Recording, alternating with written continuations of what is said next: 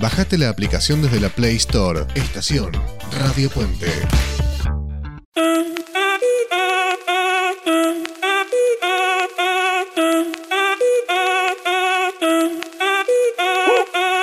Si el ritmo te lleva a mover la cabeza, ya empezamos como es. Mi música no discrimina a nadie, así que vamos a romper. Toda mi gente se mueve.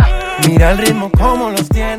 Muy buenas tardes, bienvenidos a Italiatinos, el programa de radio para la comunidad latina en Italia y en Europa. Tenemos un programa realmente lindísimo. Pero lo más lindo que tenemos acá son todas las cosas que van a ver, anécdotas, comentarios, sorpresas, música desde ya. Y siempre, siempre con algo nuevo, Victoria. ¿Cómo estás, Victoria? Buenas tardes. Buenas tardes, Carlos, oyentes. Acá terminando la semana después de haberla disfrutado mucho. Fantástico. Nubladito. Estos días estuvo lluvioso, nubladito, pero siempre aprovechándolo al máximo. Viste que está lloviendo por lugares terribles en Italia, hay inundaciones, inclusive algún deceso, eh, es increíble estas cosas que están pasando e incluso planifican que para el fin de semana puede haber nieve en algunas zonas de Italia. Increíble. Es cierto, está bastante húmedo, lluvioso, con algunas cosas que por ahí no, no, no nos gustan tanto ver que, que personas tengan inconvenientes con sus casas, con sus viviendas, con sus ciudades. Pero bueno, es una primavera un tanto así. Comenzó fresca. Parece que el verano va a ser caluroso. Va a ser caluroso, me ocurre que sí. Pero yo sé que ustedes, pase lo que pase el fin de semana, agarran el coche y salen para algún lado. Decime si tuvieron este fin de semana por, por algún lado. Nubladito el fin de semana, pero así fue. El termo, el mate, eh, el auto. La más pequeña de nuestras hijas el domingo era el Día de la Madre, pero cuando los chicos van creciendo ya nos encontramos un poco menos. Y allá nos fuimos con Guadalupe, con Gabriel, al lago Endine. Es precioso, sobre todo por el camino que es eh, cruzando siempre alguna montaña, así que el paisaje entre esas idas y vueltas del camino se hace muy bonito, viendo hacia abajo los valles o cultivados o habitados, es siempre un paisaje hermoso. Cruzas una curva para acá, tenés un paisaje, otra curva para acá, otro paisaje y cómo va cambiando la montaña que es tan bonita. Llegamos a la ciudad de Brione y como vamos medio así a la deriva, encontramos un restaurante precioso. Se estaba festejando al mismo tiempo en este restaurante, que también era una posada, eh, un cumpleaños de 21 años y un bautismo. Con esto te digo el tamaño del restaurante, en el medio de la montaña. Eh, sobre un sector tenía un salón con una pileta fuera hermoso, todo armado para el festejo y dos familias, que yo no sé si se conocían o no, estaban festejando estas distintas cosas, un, un bautismo y un cumpleaños de 21. Y del otro lado tenía un salón abierto al público para el almuerzo. Así que ahí estuvimos probando un antipasto bergamasco, que la diferencia de este antipasto es que tenía en el centro una polenta con queso, el queso talegio que, que se derrite todo al calor. Así que además de, los distintos jamones y, quesos, tenía la polenta y en el medio esa era la diferencia del antipasto bergamasco. Y luego nos comimos un risotto, unos tallarines, unos gnocchi, riquísimos todos, hermoso. Eh, era el Día de la Madre, así que de este lado del restaurante, digamos, había varias familias que estaban festejando el Día de la Madre y lo que pude observar que el centro del festejo era la nonna había otras mamás, ¿no? En la mesa y siendo parte de la familia, pero el festejo principal se la llevaba la nonna, que cada nieto había llevado para ella un regalo o una notita del restaurante, le traían un pasticcini para que, para que festeje la nonna y era el centro, e, era la mamá. Así que me, gustó mucho ver, ver eso. Te pregunto y quizás nos ayuda que nos, nos puedas describir. Eh, la gente escucha que varias veces han paseado por lagos, un lago, dos lagos, tres lagos. Eh, ¿En qué reside que vean en cada lago una postal distinta? Mm, bueno, los lagos son bien distintos entre sí. Eh, algunos son muy extensos y poco profundos. Entonces el agua tiene un color distinto y la montaña alrededor refleja de una manera. A mayor profundidad el agua es diferente. en otros el agua se ve plateada por encima, por la profundidad y por los componentes de las montañas o del suelo de ese mismo lago. Cada paisaje se va haciendo diferente. Son los lagos más bellos de, Italia los que están acá al norte. Un paisaje muy similar al recorrido de los siete lagos de Argentina.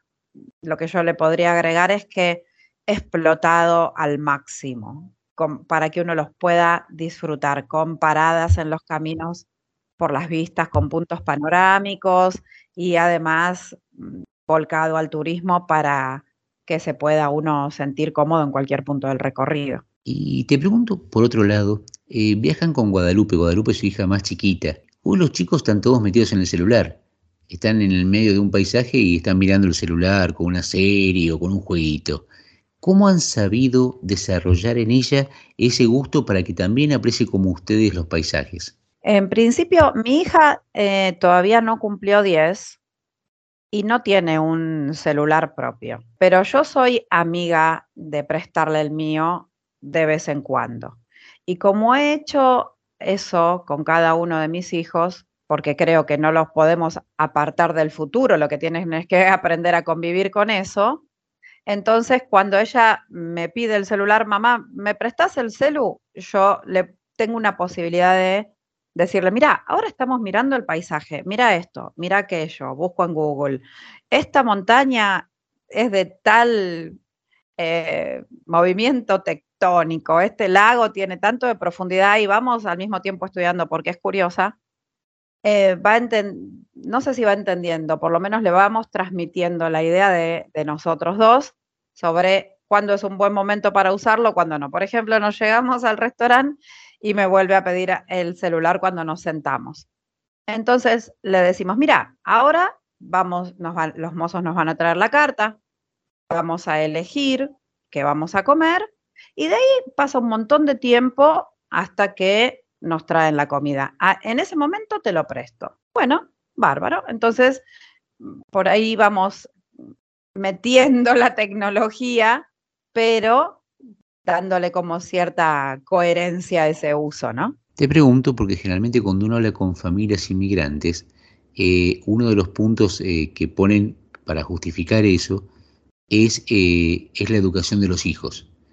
Y yo siento que en este punto aparte de la escolarización, que van los chicos al colegio a determinadas horas, los días de semana, eh, ustedes también tienen esa posibilidad con el entorno que hay de hacer todo una, un trabajo de educación de sus hijos. Sí, y creo que después cuando eso queda instalado en uno, puede usar su celular para muchas cosas, pero por ejemplo, hoy a la mañana estaba charlando con Máximo que tenía una, eh, una evaluación de geohistoria y, me contaba que la profesora se había quedado asombrado porque él le había relatado en dos minutos cuánto que el ángulo de la Tierra, del Sol, no sé cuánto, y me dice, lo que no sabes es que me lo aprendí en un TikTok. Entonces, eh, a mí me parece bueno, de verdad, que sepan que tienen una herramienta poderosísima en sus manos, que les puede ayudar para aprender muchísimo.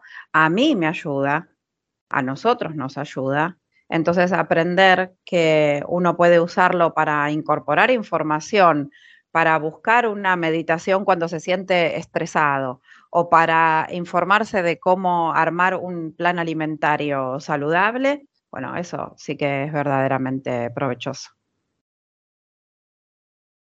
Ya lo creo. Y saludamos a Aldo, al equipo de producción de Radio Puente, y empezamos este programa de hoy con un tema musical, un tema musical de la cantante Whitney Houston.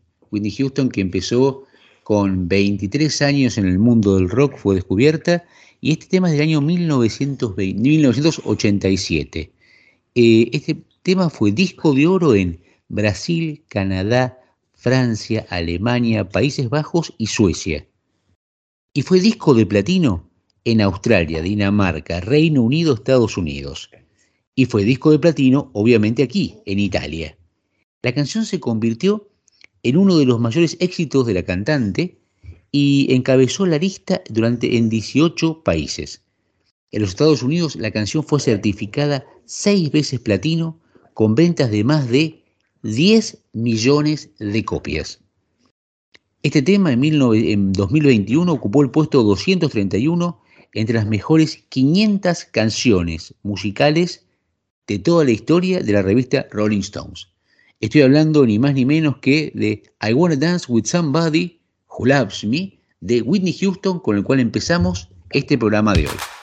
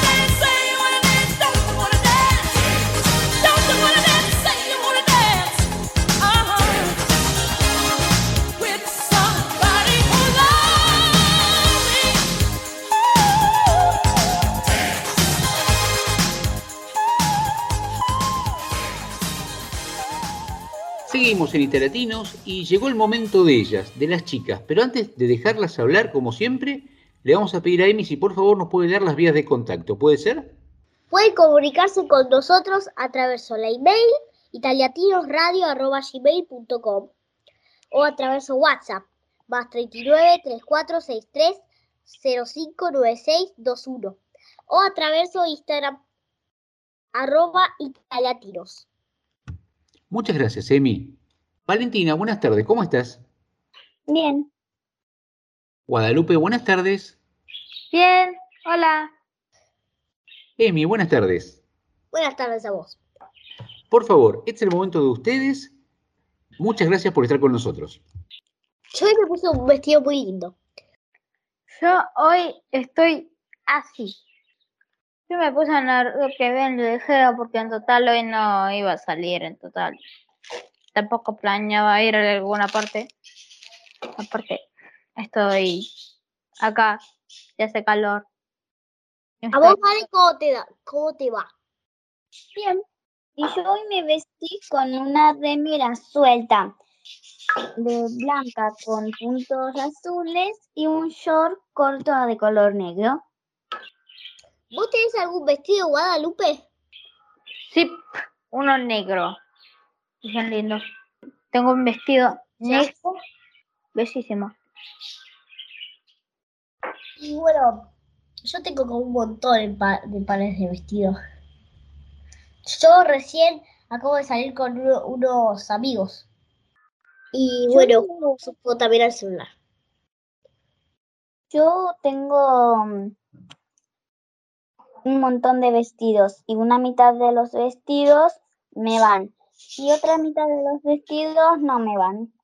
O sea que los tengo de decoración. O sea, y tengo mi vestido preferido, pero que está un poco puesto mal, que, que tiene buco, que tiene todas. No va a bueno.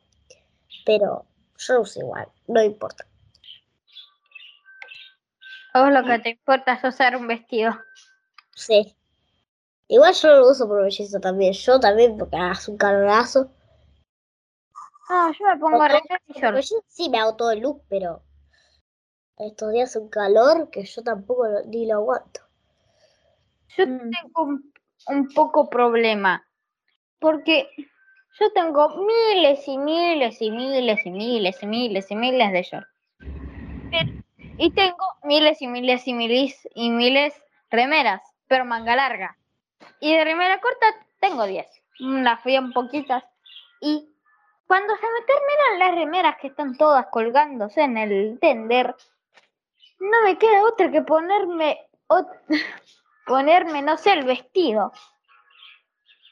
O no sé, ir al tender. Él te salva el vestido. Estás más libre. No, si no voy al tender y agarro las remeras, porque muy tipo, ese vestido que tengo es el único que tengo, entonces trato de no mancharlo mucho. Lo uso tipo en los días especiales. Aparte es cuando vos te querés poner, no sé, me invento una remera con un short em, de color, con un short de color, no sé, me invento em, amarillo y está, ten- y está en el tender, ah, vos, claro, ¿qué, qué haces?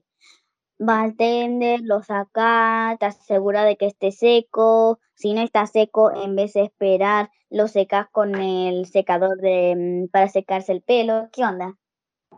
No, yo voy al tender porque aparte acá en la mañana hay un sol que te prometo. Vos salís a caminar que está todo ahí, ahí, tierno. Después, si volvés en una hora, estás todo tomate.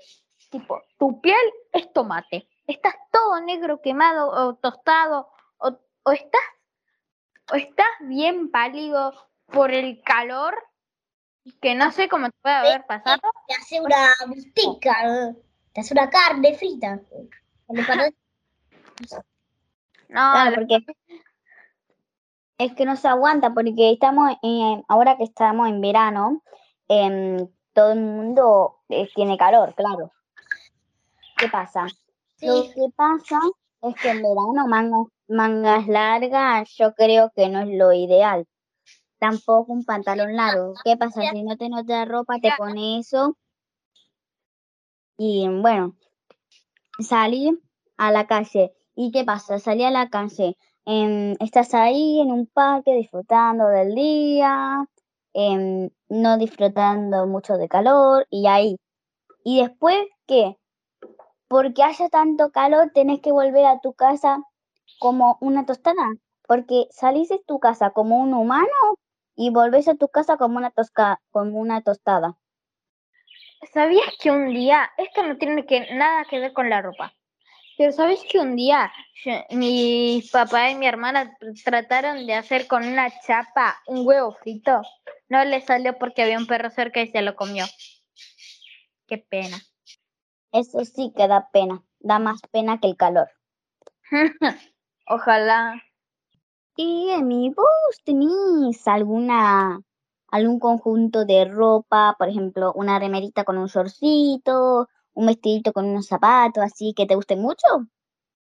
Sí, tengo una nueva remera que me regalaron que me encanta. Después tengo un shortcito todos con puntitos brillan- brillantinos, como una especie de blanco crema eh, y dorado, que me encanta esos colores unidos juntos. Y tengo varios vestidos que me gustan así como conjuntos, tipo, tipo hechos, yo como una experta, me, gusta. Por la fashion designer. Yo tengo tipo una remera que tiene tipo unos conejitos y aparte tengo un jardinero, no me acuerdo el nombre bien. Un jardinero que es tipo, es un coso, no sé bien cómo describirlo, es un overall. Que abajo me pongo, que arriba, que me pongo abajo una remera manga corta y arriba de la remera manga corta el overall. Yo, la ropa, no sé qué problema tengo yo con la ropa, o la ropa no me quiere, o, o soy alérgica a la ropa, pero no sé, es que cuatro, tres meses atrás yo usaba talle 12 y ahora creo que uso 13 y 14.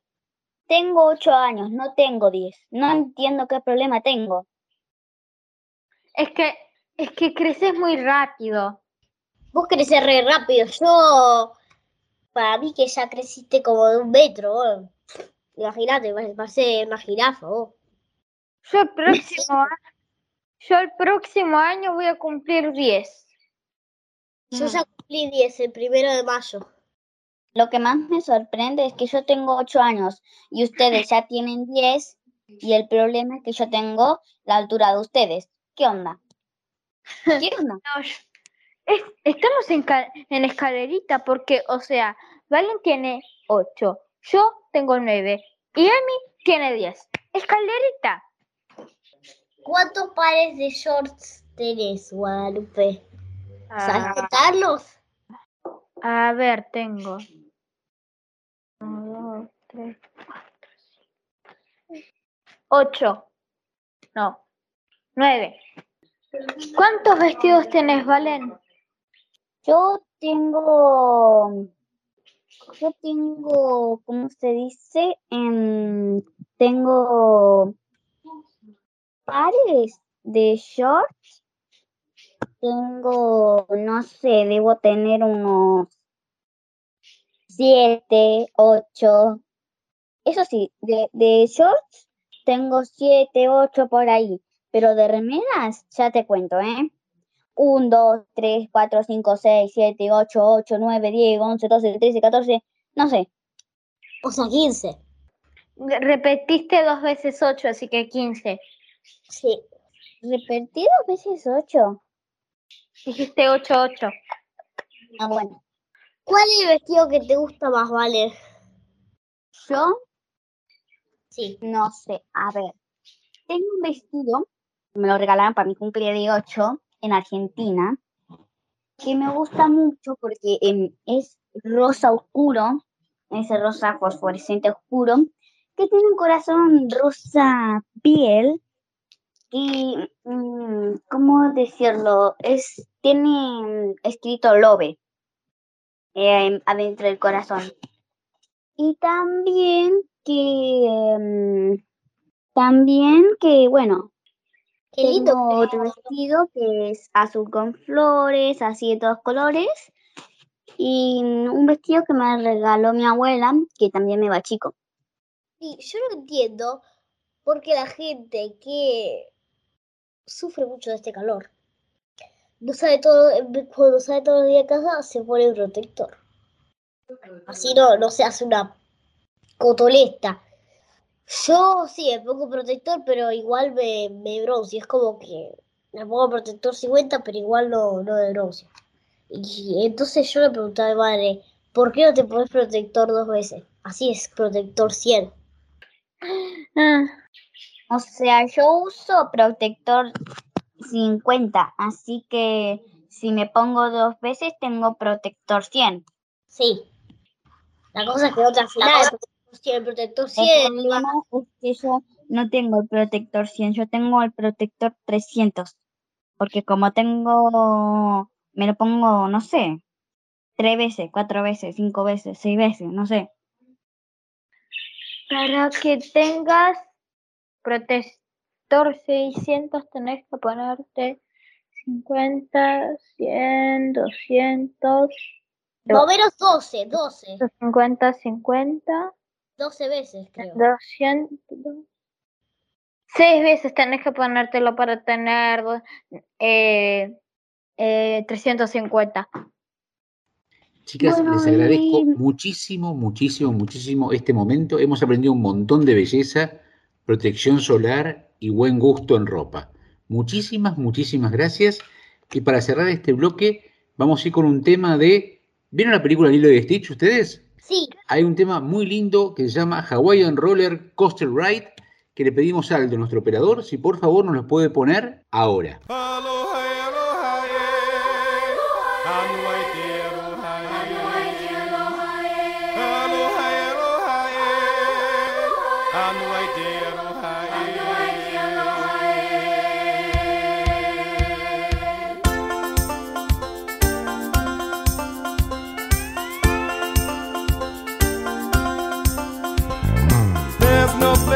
Be.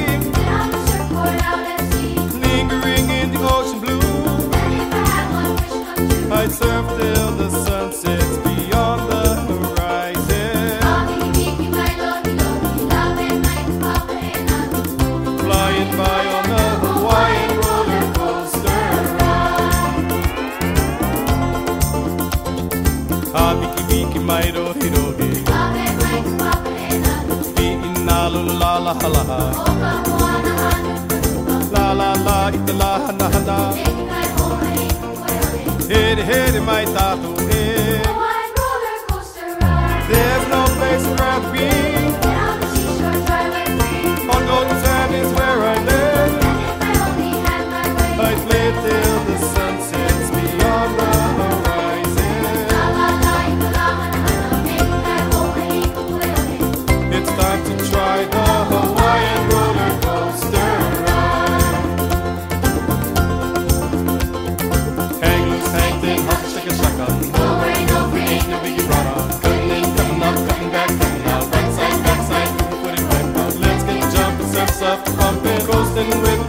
Of the ocean, whirlpool swirling, cascading.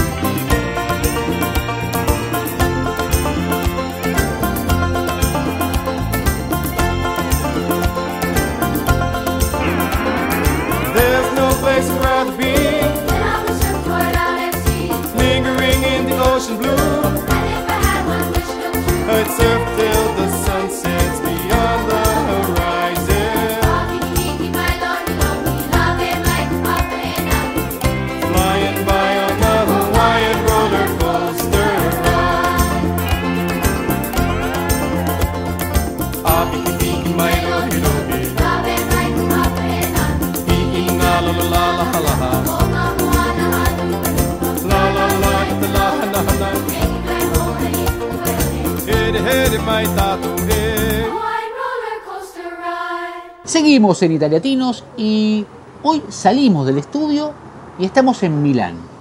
Estamos eh, específicamente en un bar en Milán con Vicky. Porque Vicky empezó a trabajar en bares. Hola Vicky, ¿cómo estás? Buenas tardes. Hola Carlos, ¿cómo estás? Eh, contanos, ¿sos mesera, sos coctelera, barista? ¿Por qué trabajas en un bar?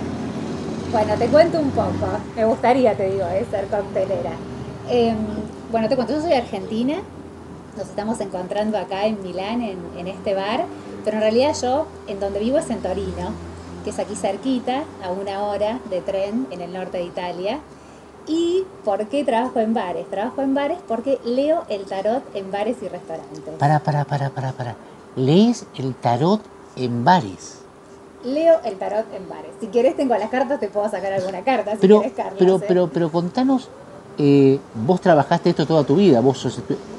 No, No, vos en Argentina leías el tarot, no en bares, sino de manera profesional, digamos. pero entonces, ¿cómo llegás? ¿Vos en qué trabajabas en Argentina? Yo en Argentina, eh, por un lado, había estudiado periodismo, o sea que en algún momento de mi vida trabajé en prensa, trabajé dando clases en la universidad y también trabajaba de oficial notificadora en el Poder Judicial. Pero perdóname, un trabajo más estructurado y organizado y sistematizado que ser oficial notificador debe haber pocos. Sí, es cierto. Eh, ¿Y cómo saltás algo totalmente distinto que es leer el tarot en bares en Italia? Por favor, contame eso. Bueno, te cuento. Em, por allá, por el 2018, yo vivía en Buenos Aires, tenía como mi vida armada, podríamos decir, mi trabajo, mi casa, mi familia. Y lo que me ocurre es que conozco a Luca, que era un italiano que estaba de vacaciones en Buenos Aires, y me enamoro. Un ragazzo italiano. Te, Un te- ragazzo italiano.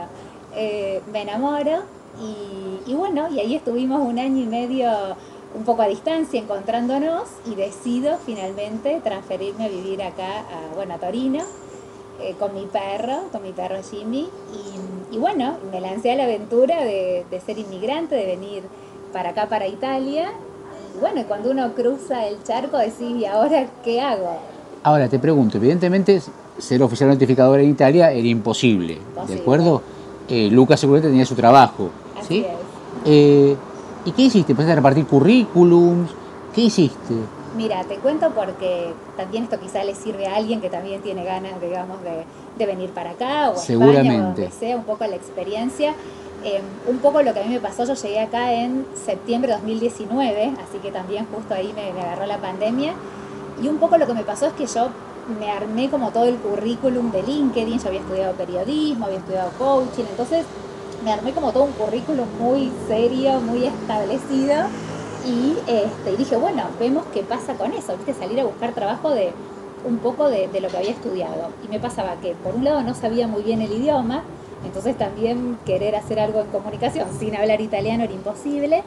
Y en esos momentos, eh, como que recurrí a un recurso o algo, un hobby que yo tenía en Argentina, que era eh, leer el tarot. Yo hacía ya varios años que por ahí le leía el tarot a mi hermana, a mis amigos, o sea, como, como si fuese un hobby, como te puede pasar a vos, no sé, si tocas la guitarra o algo que haces, pero que nunca pensás que puede convertirse en una profesión. Y lo que ocurre es que cuando llegué acá, decía, bueno, ¿qué es lo que puedo hacer? Y resulta que en un bar, este, que, que mi novio, digamos, tenía unos conocidos, se les ocurre que querían hacer la carta de coctelería con los arcanos del tarot. Entonces me llaman Caramba. Sí, y me dicen, mira Vicky, queremos hacer de cada cóctel una carta de tarot. Y tenemos un chico que diseña, que diseña tatuajes, eh, mostranos tus cartas, contanos qué se te ocurre. Entonces diseñaron toda, digamos, la, carta de coctelería, porque acá en Italia es como que van cambiando según primavera, verano, las cartas es algo como... Las estaciones, Las estaciones, pero cambia, no sé, tanto en una pizzería como en una coctelería, como que hacen las pizzas de verano, las pizzas de, digamos, de invierno. Bueno, con los cócteles lo mismo. Entonces, esta, esta coctelería bastante famosa allá en Torino, donde yo vivo, eh, creó como, no sé, 10, 11 arcanos, crearon las cartas incluso como publicidad con forma de carta y me llamaron para que el día del lanzamiento de esta carta de coctelería yo fuera a leer el tarot para, la gente del lugar. Y era una sola noche, o sea, yo iba esa noche, leía, hablaba más o menos, o sea, que hablaba más por seña que otra cosa. Y bueno, gustó tanto que eh, al final me quedé seis meses leyendo el tarot. Ahora, te hago una pregunta. Eh, yo tengo entendido que esto la gente que lo hace como profesión, o sea, yo hago una cita con una persona, llego ese día, me tira las cartas, me lee, me hace todo un estudio. Y dos cosas. Por un lado, eh, tiene su tiempo, no es algo de dos minutos. Y por otro lado, a veces sale fenómeno y a veces sale para el diablo, ¿no? Y evidentemente en un bar... El diablo es una carta.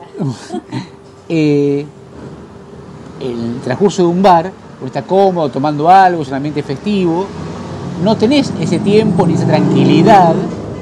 Y por otro lado, por ahí sale alguna carta medio comprometida, ¿cómo se la decís a la persona?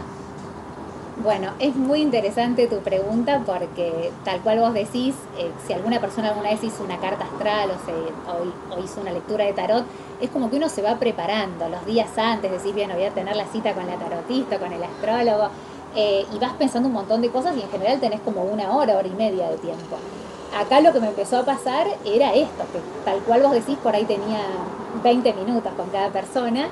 Y también me encontraba con que tenía mazos que por ahí tenían, o sea, las cartas del tarot tienen distintos personajes, entre los cuales está el emperador, el mago, la emperatriz, los, un ángel de la templanza, pero tiene un diablo, está la carta de la muerte. Entonces me empecé a dar cuenta que este, como que tenía que seleccionar quizá mazos que fueran amigables desde lo visual, porque por ahí había mazos muy, no sé, como muy fuertes, hay cartas que son fuertes. Y, entonces también fue como ir aprendiendo eh, qué tipo de lecturas, qué tipo de mazos, em, tratar de, encontrar como ese espacio de intimidad, que ahora nosotros estamos creando esto de la entrevista y es un poco como, bueno, hago de cuenta que no hay más nadie en el bar y me centro en la persona y escucho. Al final, como te puede pasar en el periodismo, el tarot no deja de ser un espacio de diálogo. Es una conversación que tiene un propósito determinado, las personas traen una pregunta, entonces se encuentran con la posibilidad de leerse, hay gente que le encanta y se sientan así de una, hay gente que no, que te hace así como va de retro y que no les interesa para nada. Y descubro que acá, al menos en Torino, la mayor cantidad de gente, te diría el 99%, nunca se ha leído las cartas, no sabe lo que es una carta astral, digamos que en Argentina, en Latinoamérica es como más común, es algo como que mm, la gente sabe sus signos, su ascendente, pero aquí es todo nuevo, entonces es un espacio de oportunidad muy grande. Tengo entendido que Torino tiene toda una magia a nivel astral y astrológico muy particular, ¿es así? Es así. Yo exactamente todavía la historia, me falta hacer el tour de Torino Mágica, pero es como que Torino está em, ubicada, digamos, a nivel mundial como que existen dos triángulos de la magia. Entonces, aparentemente en Torino hay dos vértices, el, triángulo de la magia blanca y el triángulo, de, digamos, de la magia negra. Entonces, eh, hay algo ahí de esoterismo, creo que vivió Nostradamus, hay todos unos tours de, Torino secreta y hay unos monumentos y unas cosas ahí como muy, muy interesantes. De hecho, en Torino están dos ríos, está el Po y está el Dora, que son las energías masculina y femenina. Exacto, sí. Es muy mágica, eh, la verdad que es muy mágica y, bueno, y esto también de leer las cartas, que también creo que vos te debe pasar, que en esos 20 minutos o 25 minutos que yo estoy con, con las personas, ¿no? que en general suelen ser extranjeros mayormente, vos te enterás eh, qué le preocupa, qué le preocupa a los italianos, cuáles son los temas que traen. Entonces, así como vos en una entrevista o con la gente que estás conociendo acá en Milán, te enterás cuáles son los temas, cuál es la agenda, cuando vos estás sentada en un bar, ¿no? que la gente viene, eh, es interesante ver si hay algo repetitivo que la gente, digamos, marca. Te hago una pregunta. Eh, este día fuiste a esta, esta prueba de fuego, ¿no? Salva, pasaste por supuesto con honores, ¿no? eh, ese día terminó, habrás leído un grupo de gente lo del tarot, se quedaron encantados con vos, por eso luego seguiste. Llegaste a tu casa, eh, pusiste la cabeza en la almohada, ¿sí? Y, y se te apareció la Vicky oficial notificadora, ¿sí? Y, y estabas en esta realidad. ¿Qué te pasó cuando, cuando se confrontaron las dos? Qué linda tu pregunta, me encanta. Em, lo estoy pensando ahora, ¿eh? lo estoy pensando ahora y de esto pasaron por lo menos ya tres años. Em, creo que, o sea, creo como que a veces uno viene con una idea, o cuando yo emigré, em, como que había pensado que quizá mis talentos, por decirlo de alguna forma, era lo que había estudiado, alguna cosa muy puntual, muy como de currículum y por supuesto ciertas características ¿no? personales. Y después me di cuenta que la vida es otra cosa, que mm, al final quizá hay algo que a vos te apasionaba y que te gustaba hacer y que quizá al final lo que termina dándote de comer, entre comillas, es algo que vos amabas, que nunca pensaste que podía ser una profesión y que al final eh, como que como que las cosas que nos hacen latir el corazón son las que como las que al final resulta, no sé cómo decirlo, sobre todo porque cuando uno cruza a otro país, sobre todo tan, tan lejos, em, uno como que se reinventa. Quizá hay cosas que por ahí no, se me hubiera ocurrido hacerlas en Argentina, no hubieran pasado, yo ya tenía mi trabajo, esto de venir acá y de pronto la nada, de pronto el lockdown. ¿Qué hago? ¿Qué invento? Yo en el lockdown creé Tartistas, que es mi página web, que es toda una comunidad eh, de tarotistas que compartimos miradas y demás, y eso yo quizá no lo hubiera creado en Argentina. Entonces a veces hay cosas que pueden parecer una limitación y al final son un recurso. Eh, o sea, eh, las abuelas dirían, nena, te cambió la vida venir a Italia, pero veramente te pasó eso. Sí, sí, es como, o sea, la vida argentina digamos, quedó ahí, pero es toda parte de la experiencia. O sea, no es que uno cancela aquello que vivió, sino todo lo contrario. Muchas cosas que quizás me pasaban como oficial notificadora, un oficial notificador quizá la gente no lo sabe, pero es la persona que te lleva la citación judicial a tu casa. Y había algo ahí de ir como a golpear puertas y que por ahí la gente, no sé, no lo tomara tan a bien. Y un poco eso fue lo que hice en Italia, porque cuando a mí en este bar eh, gusta la idea y empiezo a leer el tarot, yo ahí empecé a pensar, che, ¿y si esto de leer el tarot lo ofrezco en otros bares? Entonces me fui con la mochila y me hice listados de todos los bares cercanos a donde yo vivía y empecé a ir este, bar por bar a ofrecerme para leer el tarot. Y me decían, no, no, no, hasta que me dijeron sí, sí, y ahí empezó todo. Eh, generalmente esto uno, uno lo, lo, escucha, generalmente con artistas, que en la parte sur de Italia, que son un temperamento más, más fogoso, más, más pasional, más, menos despreocupados del tema del formal, que pasa mucho. Pero Torino está en el norte, una clave, una ciudad clave del norte de Italia. ¿Y qué te decían cuando vos decías, hola, ¿qué tal? Soy Vicky, yo leo, el, leo en tal lugar el tarot? Mira, eh, al inicio no, me miraban raro, me miraban raro y por ahí me decían, no, tuvimos una mala experiencia. Al, al principio fueron puertas que se cerraban. Tenía este bar que además este bar que se llama La Droguería era muy emblemático, o sea que también te da un poco de chapa leer el tarot ahí. Eh, pero al principio era no, no, no, y yo tranquila, iba con la mochila, caminaba, caminaba, y resulta que me terminan tomando, que no es casualidad, eh, una señora italiana, pero casada con un argentino, eh, o sea que también muy argentinizada, digamos, eh, tenía dos restaurantes preciosos de comida argentina y ella estaba trabajando también su espiritualidad. O sea, justo encuentro a esta persona que es un ángel que se llama Mónica y la encuentro a ella, me presento y le digo, hola Mónica, mi nombre es Vicky, yo hago esto. Me miró y me dijo, sí, tengo dos restaurantes, este y el otro. Y yo le dije, no, pero pará, déjame que te lea el tarot, déjame que nos conozcamos. Ya te vi, me gustaste, sí. Igual yo fui y le leí el tarot, entonces empecé a leer en sus dos restaurantes, uno que se llama Milanga y otro que se llama Volver.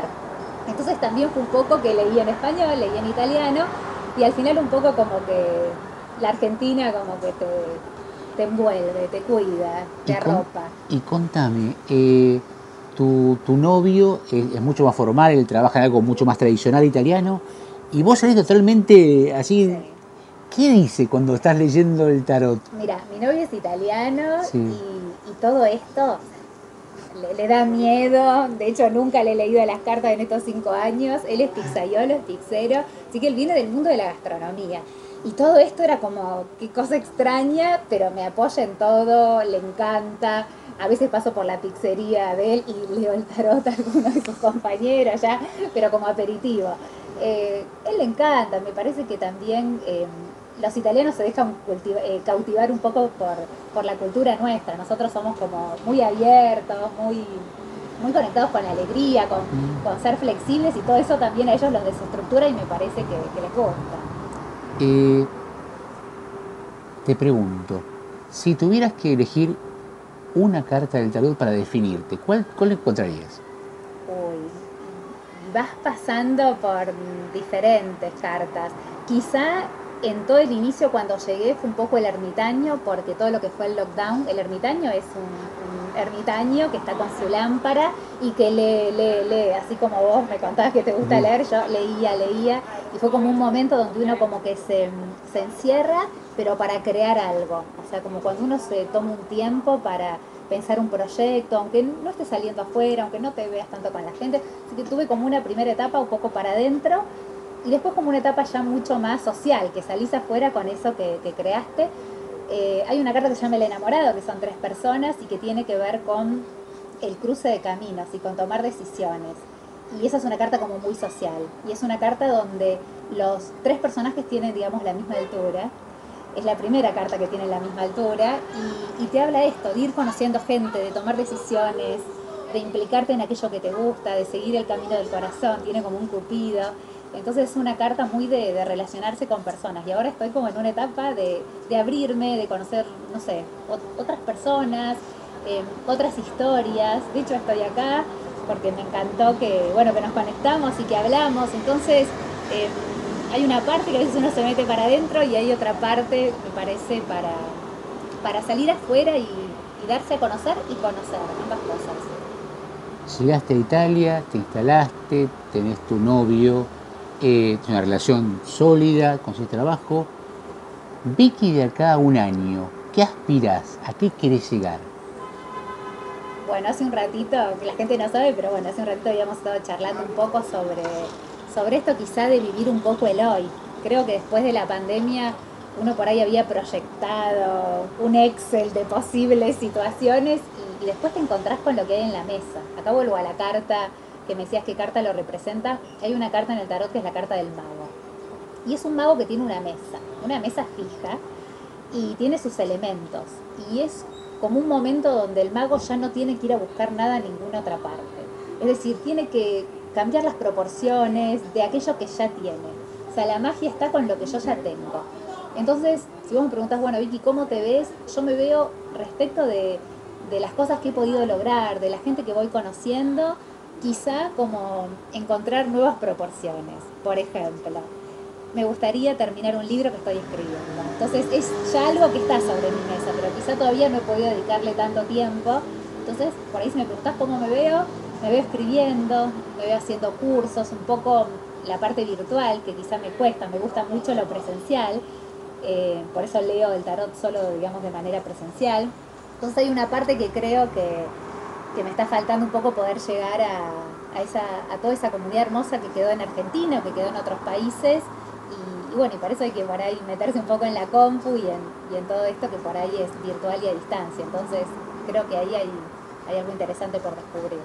Te pregunto para ir cerrando la nota, uno siempre dice, uy, que no me toque esta carta en el tarot porque es fea, porque me presagia algo feo. Pero al revés, ¿hay alguna carta que vos sale en un mazo y qué linda carta, qué, bien te tocó esto. Hay una carta que significa alegría, bienestar, desarrollo, progreso. Mira, todas las cartas tienen sus luces y sus sombras, porque también creo que está en uno cómo uno lo toma.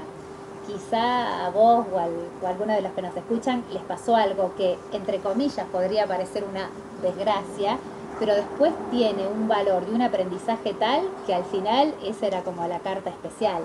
Entonces, si bien hay cartas que, que vos las ves como el sol o como la estrella, que son cartas muy luminosas, había una carta en particular que me gusta, que la gente le tiene miedo, pero a mí me parece hermosa, que es la carta de la torre.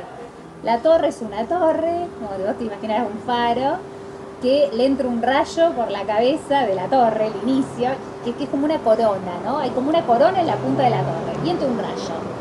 y hay dos personajes que salen despedidos. Entonces la gente dice, qué miedo, ruptura. No, es una carta hermosa porque significa que a veces hay ciertas estructuras que en un momento nos protegieron y que en un momento se volvieron chicas, como cuando te pones un pantalón que te empieza a quedar chico, puede ser una ciudad, puede ser un país, puede ser una creencia que tengas que te resulte limitante, y cuando cae ese rayo, que a veces es una circunstancia externa, en realidad lo que hace es romper la corona, es decir, qué cosas eran soberanas en mi vida, qué cosas yo le puse la corona y que ahora ya no van más. Entonces es una carta como de liberación. A veces la gente se asusta, pero el rayo cae en la torre, cae en la estructura, no cae en las personas. Entonces si uno puede entender eso, que a veces pasan cosas, nosotros, los inmigrantes, el escenario en el que vivían no existe más. El país, tu familia, no existe más. ¿Quién soy yo sin todo eso? Entonces es solo una carta de oportunidad. Me quedo con esto, te agradecemos muchísimo Victoria, nuestro programa para tu disposición para lo que necesites. Y si algo que dijiste al final que te resume es liberación. Vos hablás y uno escucha libertad, libertad y liberación. Entonces vamos a cerrar este hermoso momento con Freedom de George Michael.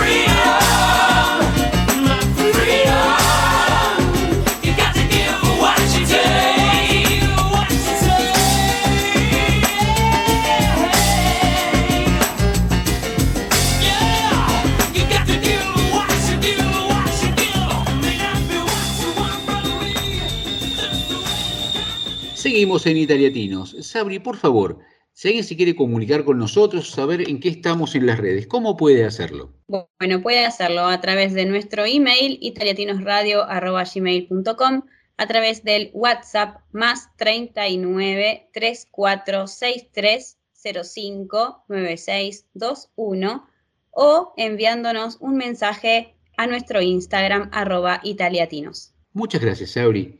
Y llegamos al momento que es un bloque que hace poco tiempo que está, pero ya ha hecho sus fans dedicados especialmente para ella. Cuando uno escucha, por ejemplo, esto. Ciao amici. Es el momento de Federica. Es inobjetable quien está al otro lado de Federica y nos ayuda a saber un poquito más, no solamente de algo de vocabulario italiano, sino un poco de la cultura, que es tan importante una cosa como la otra. ¿De qué vamos a hablar hoy, Federica? Buon venerdì a tutti, antes que nada, ¿cómo estate? Hoy vamos a hablar de un tema muy discutido, sobre todo para los extranjeros que viajan a Italia, es decir, el café. El café. Para empezar, el café es maschio. El café es masculino, claro, maschio, pero en italiano tiene doble F. Esa es la, primera diferencia. y dime, lo primero que, se, discute la gente cuando llega es, ¿por qué es tan chiquitito el volumen de café que nos sirven? Ay, esta pregunta yo la hago al revés cuando viajo. ¿Pero qué tan largo? O sea, y siempre le pido, por favor, cortito, cortito, bien cortito. Porque el café eh, tiene un sabor, si es un buen café, claro, tiene un sabor muy rico, intenso, y el café cuando es largo no tiene más ese sabor. El sabor es más suave, digamos, ¿no? Menos fuerte, menos intenso. Luego, por supuesto, hay que abrir un capítulo, o sea, hay muchísimos diferentes tipos de café. Ahora estamos hablando del más clásico que es el café espresso, el café que, digamos, se considera café normal en Italia, ¿no? La bebida más consumada es el café espresso. Sin embargo, por supuesto, existen muchísimas tipologías eh, de café y muchísimas maneras diferentes de beberlo. Ahora dime, ah, todo el mundo entiende que hay una ceremonia del té, tanto en Japón, tanto en Inglaterra. ¿Hay una ceremonia del café? Correcto, de eso de hecho quería hablar primero, o sea que el café en Italia no es una bebida, o sea, es una bebida por supuesto, pero es una, también es una manera, es una forma de relacionarse muy importante, que válida a todas las horas del día. Para decirte que existen expresiones que incluyen la palabra café que nosotros utilizamos y que enseguida te hacen entender qué quieres decirte la otra persona.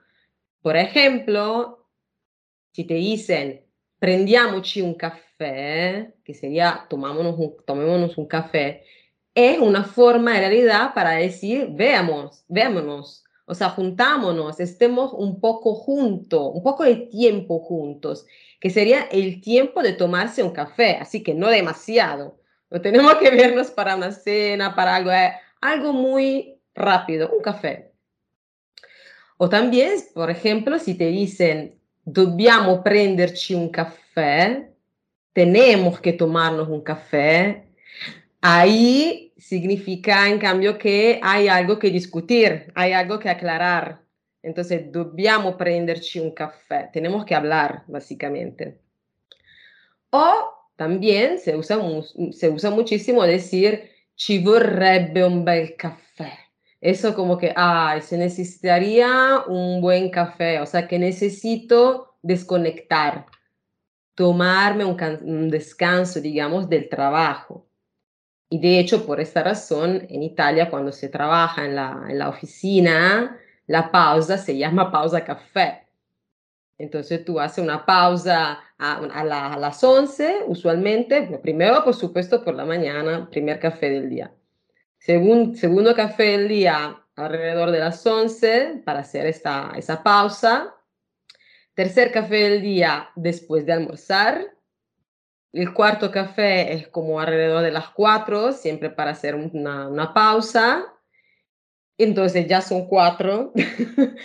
y luego digamos que también hay personas que lo toman después de la cena. Eso ya menos gente porque eh, tal vez no, no te deja dormir bien porque es bien fuerte, pero sí se hace. Yo, por ejemplo, puedo tomarme el café después de cenar y, y voy a dormir sin problemas. Ahora, ¿qué pasa cuando un, un turista pide 3, 4 de la tarde un capuchino? Eso siempre es un dolor ah, en el corazón para nosotros italianos, porque el capuchino es desayuno, repetímoslo, capuchino, desayuno. No, entonces, sobre todo son los de Estados Unidos los que lo piden en realidad. Y, nosotros siempre nos damos cuenta porque se reconocen y em, nada, o sea, el capuchino no puedes, por supuesto, por, la tarde uno se lo podría tomar porque es una bebida caliente y no sé, quizás quieres, lo acompañas con un dulce, no es tan grave la cosa más grave es cuando tú estás sentado y comes la pasta al pomodoro, pasta con tomate o una pizza y después el cappuccino. Eso entonces sí, o sea, no, no, no se puede, no se puede hacer. Prohibido, pero bueno, cada uno hace lo que quiera, pero digamos que si no quieres que el camarero, camar, cameriere te miren mal, entonces que no lo pidan. Em, pero bueno, más, más allá de eso, mm, como estaba diciendo, es, es un ritual. Tomarse el café es un ritual.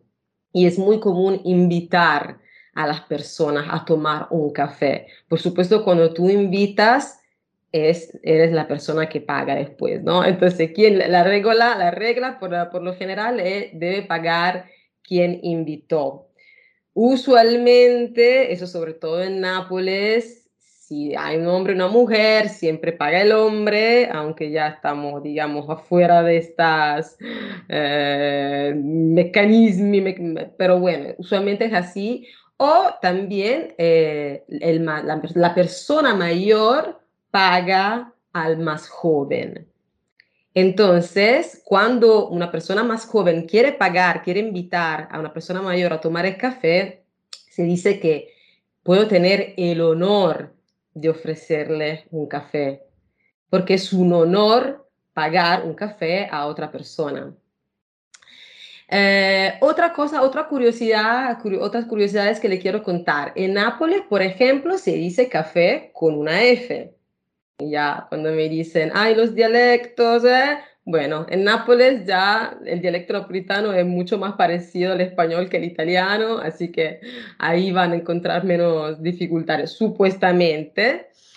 Eh, el café, eh, como estaba diciendo, comienza con el día y también puede terminar después de la cena.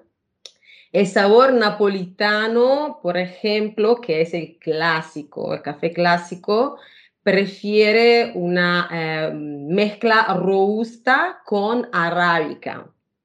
Luego, como le estaba diciendo, se encuentran muchísimos tipos de café y, los vamos a ver, em, creo, probablemente en el próximo episodio, porque primero les quiero contar hoy las instrucciones de uso, cómo se toma el café, cómo se debería tomar.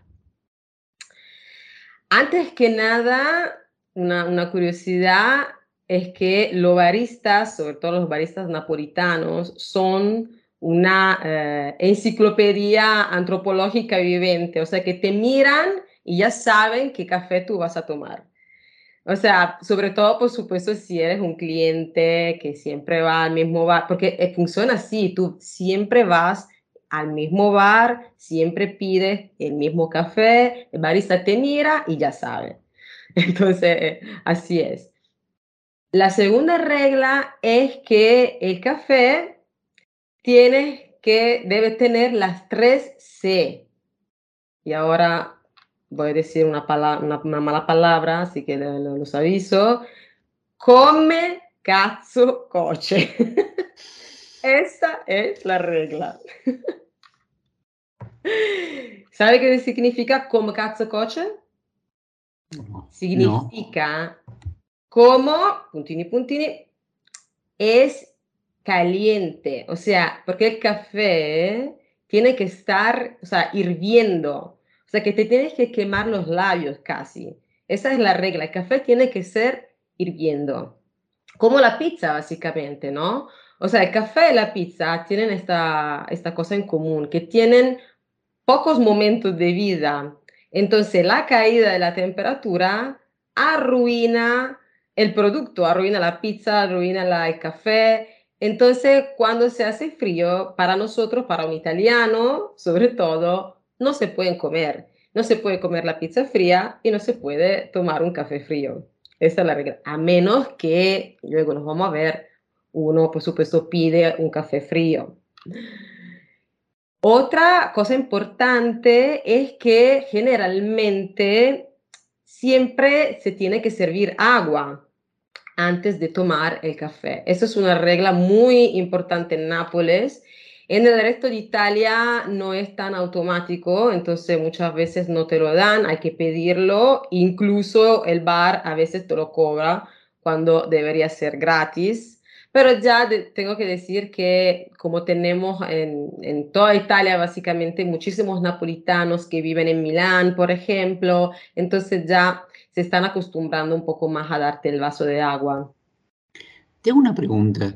Yo he visto algunos, algunas personas en algunos bares que eh, pintan con la cuchara con un poco de café el borde de la taza.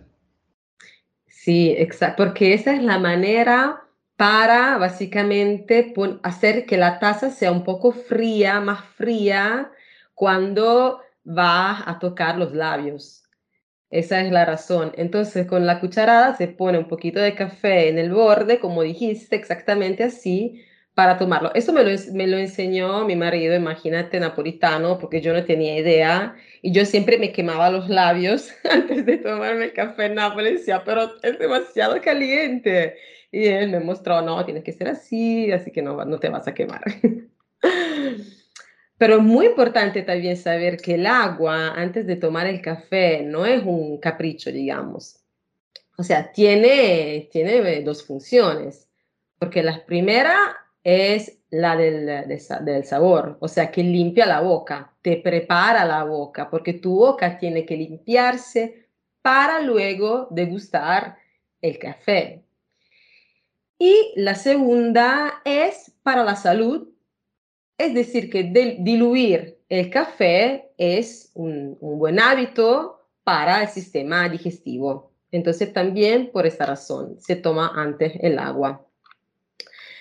Eh, mm, digamos que si por casualidad no te dan agua, como, como está diciendo, la, la, pueden preguntar y supuestamente te la van a dar. Por supuesto, sin gas va a ser gratis, con gas usualmente, a menos que no estés en Napoli, te la, te la, te la van a cobrar. Eh, otra cosa importante que les quiero contar es que, más que nada útil, una información útil, es que el recibo, cuando se compra, cuando se compra un café, se hace antes, usualmente. Entonces, a menos que sea habitual en un bar, eh, antes de pedir un café, tienes que ir a la caja, pagar, hacer el recibo y después con el recibo uno va al bancone, como llamamos nosotros, al mostrador, a la barra, mostrando el recibo. Y también es un buen hábito, pero sobre todo en Nápoles, dejar una propina de 20 centavos, no más. ¿Tiene un valor especial la propina o es a gusto de...? Porque en, muchos países, como en Estados Unidos, tenés que dejar un 15% religioso y si no te miran cruzado. No, claro, no. Nosotros en Italia no tenemos eso de la propina en realidad porque mm, la propina en Estados Unidos digamos que es necesaria por un tema del salario eh, pésimo que reciben los, los camareros. En Italia es un trabajo como cualquier otro trabajo, así que digamos que está bien si las quieres dar, son 20 centavos, pero decididos, o sea, se decidieron 20 centavos más que nada porque el café te sale un euro y entonces, o sea, para estar ahí, o sea, no, 10 centavos son pocos, 20 centavos también, pero no es una regla, digamos, nadie está obligado a dar una propina en ninguna situación. Y de hecho, ahora que tenemos muchísimos uh, turistas estadounidenses que tienen el hábito de dar propina, um, un poco nos están arruinando a los, ita los, italianos, porque nosotros casi que nos miran mal porque no damos propina, porque no somos turistas, entonces no está bien. O sea, la propina, bueno, es un gesto muy, muy noble, pero no es obligatorio. Eh, te, te, pido un favor, estamos cerrando, vamos a pasar a la próxima vez, a la segunda parte de esto, pero acabas de hablar de turistas americanos, ¿sí? Y evidentemente la forma de tomar café del americano dista mucho de la de tomar café del italiano, está casi en las antípodas, ¿no? Eh, ¿Qué ocurre con estas cadenas americanas eh, de café? ¿Cómo lo toman los italianos? Bueno, las que eh, abrieron acá en Italia, como por ejemplo Starbucks, es el caso más eh, conocido, en realidad sigue siendo café italiano. Tiene también café americano, por supuesto, porque el café americano en Italia, digamos que es algo como exótico. Entonces, si tú estás de vacaciones, está bien como tomarse un café americano o incluso yo, yo conozco personalmente italianos que les gusta y que de vez en cuando lo, se lo to toman el café americano. Mm, son, por supuesto, una, o sea, muy, poca gente. O sea, yo, por ejemplo, odio el café americano, no me gusta, o sea, no. Y bueno, lo que, lo que la mayoría de los italianos dicen cuando se les presentan un café americano es algo, digamos, una expresión no muy linda, pero es así para que todos lo, lo sepan, que es aguas porca. es decir, es agua sucia, no es café. así que bueno, es muy diferente, pero como siempre digo, cada uno tiene sus gustos, así que el, el mundo es bello porque vario. Dime, eh, vos estabas hablando de café y siempre hablamos de café. Cuando uno toma como norma el café al que vos te referís, estás hablando del el expreso. Sí. ¿Sí? Y de, ese, de ese tipo de café, ¿cuántos tomas por día? Yo personalmente, para no exagerar, porque de hecho el café, tomar demasiado café no, no, no está bien para la salud, eh, yo siempre tomo dos cafés, dos cafés uh -huh. al día. O sea, uno por la mañana cuando hago el desayuno y uno después de almorzar. Pero si, por ejemplo, está mi marido en casa trabajando, ya eso, el tema cambia, porque llega, como te estaba diciendo, a las 11, café, y luego más tarde también un café, un café, cafecito para despertarnos. Entonces depende también de la persona, pero usualmente digamos que también los doctores te recomiendan no superar dos cafés al día. Federica, muchísimas, muchísimas gracias por esta casa, esta clase de cultura cafetística, eh, hasta expresiones, nos ha dado un montón de cosas en, en muy pocos minutos. Te comprometo que la próxima vez vayamos a ver todas las variedades de café que uno se encuentra cuando llega a una cafetería y tiene que decidir, y por supuesto se manda macanas cuando llega para, para aprender, y también lo retan porque no sabe pedir café.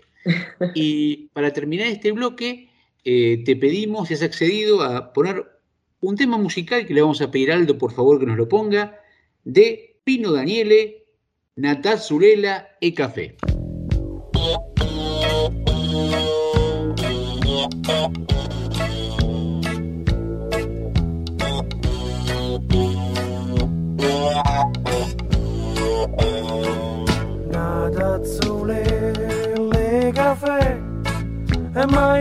Ci fanno sapere.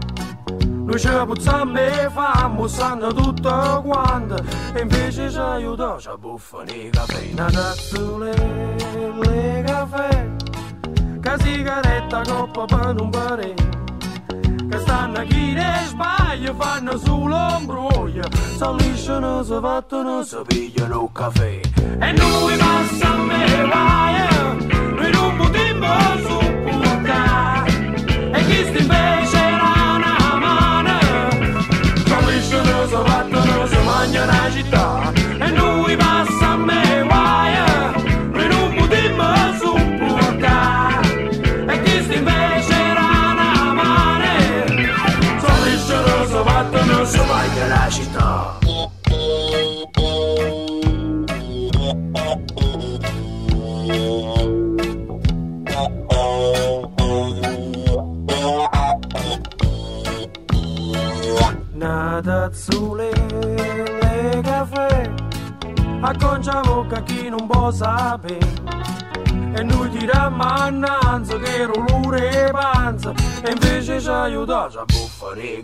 una tazzone le caffè che sigaretta coppa per un parere Sai, se ne palazzo fanno cose pazze. Ci girano, ci votano, ci vengono i tasse E noi passiamo me guaia E non potremmo supportare E chi sta invece era una mare Sono lisciano, sono fattono, sono mangiano la città